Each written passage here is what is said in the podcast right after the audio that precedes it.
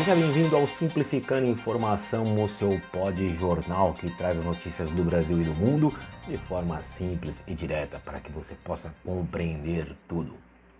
E vamos começar esse jornal falando, esse pod jornal, falando sobre o orçamento de 2021, que na semana passada o Congresso Nacional é, aprovou o orçamento. Né? E muito se disse depois disso que o orçamento ele tem, tem falhas porque ele não contempla a inflação.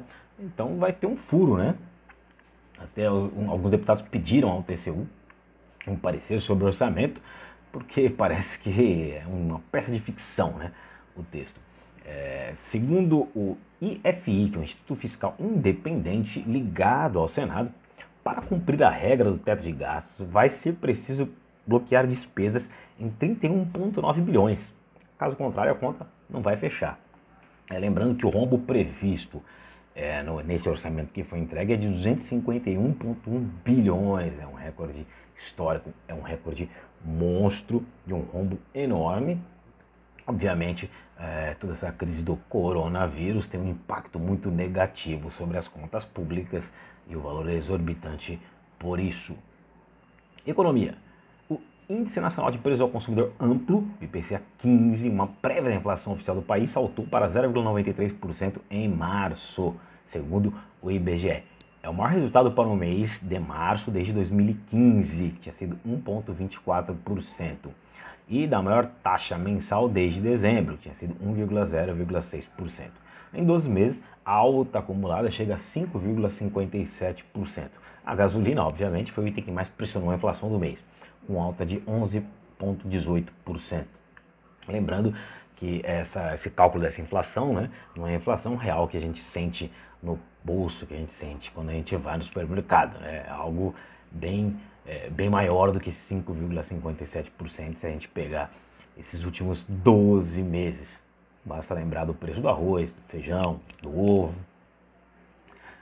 Outra polêmica do governo Jair Bolsonaro, a reforma ministerial. Né? A semana começou com uma reforma enorme no governo. O presidente Jair Bolsonaro fez seis mudanças no primeiro escalão. As trocas foram confirmadas em uma nota da Secretaria de Comunicação Social vinculada ao Ministério das Comunicações. É, a dança das cadeiras surpreendeu, porque a única troca tida como provável era do Ernesto Araújo, né, que sofria muita pressão do Congresso a, depois que a situação política dele se deteriorou, fez, fez, fez muita merda, né? Aliás, quem no governo Bolsonaro que não faz? Mas sigamos.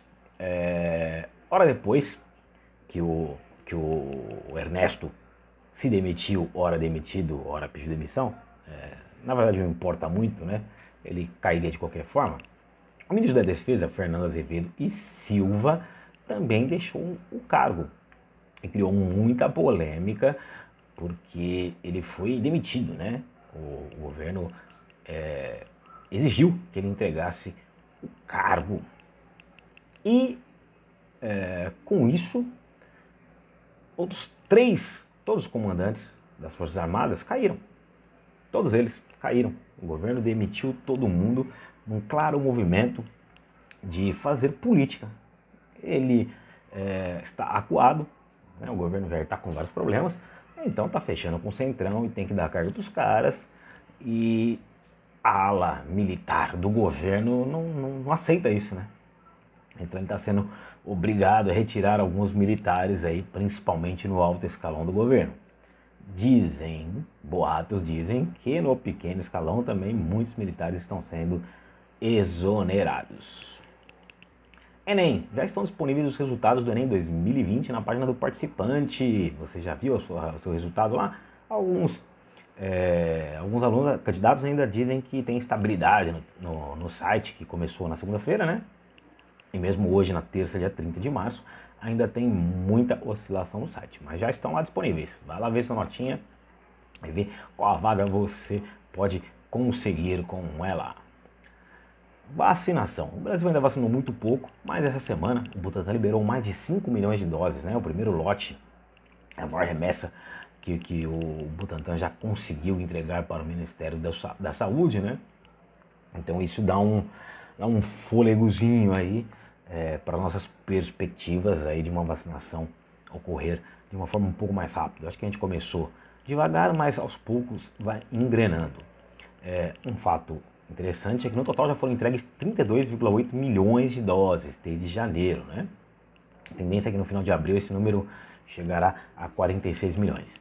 E dessas 32,8 milhões de doses que foram entregues, é, apenas 20 milhões foram aplicadas. Então tem muita dose para ser aplicada aí no Brasil. Eu acho que a gente vai começar a engrenar e vamos chegar naquele número que o Queiroga falou de um milhão de brasileiros vacinados por dia em poucos dias.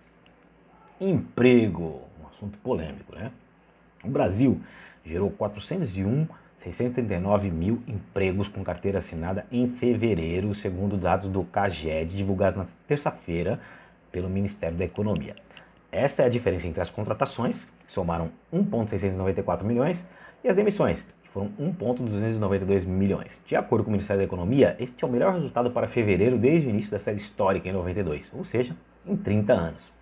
Até então, o melhor resultado para o mês de fevereiro havia sido registrado em 2011, quando foram criadas 280.779 vagas formais de emprego. Em janeiro ocorreu a mesma coisa. E aí muita gente, pô, mas como assim? Estamos em crise, tá? as empresas fechando e está criando emprego, né? É que houve uma mudança, caros ouvintes. A partir de janeiro, o CAGED deixou de ser obrigatório e o que se tornou obrigatório foi o e-social. Então, é, trocando em miúdos para que qualquer pessoa possa entender. Antigamente a empresa mandava as informações dos empregados pelo CAGED, quanto que ela tinha demitido e quanto que ela tinha contratado. Em outro programa ela emitia guia da FGTS, em outro programa guia da INSS. Hoje é tudo junto pelo social. Então, antigamente, as pessoas não entregavam o CAGED regularmente, havia muita falha, porque apesar da legislação falar em multa, nunca ocorria multa por falta de entrega de CAGED. Com o e-social, a empresa é obrigada a entregar, porque senão ela não consegue emitir a guia de fundo de garantia do INSS.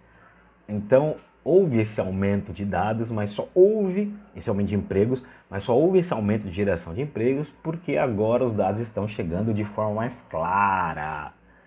Então é, é fictício esse papo de que é, houve aumento de empregos real no Brasil.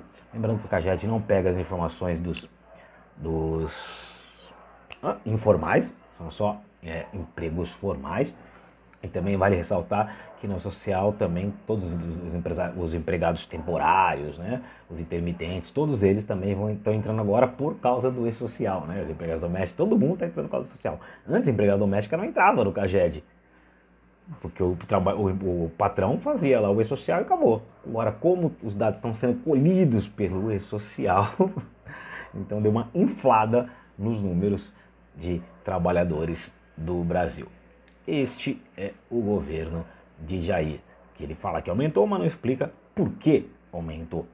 É, vale ressaltar que o e-social já está sendo implantado há quase 10 anos no Brasil e já contemplava essa mudança a partir de 2021 com a, a implementação de tirar os dados do e-social e não do CAGED, que era uma outra forma de envio desses dados.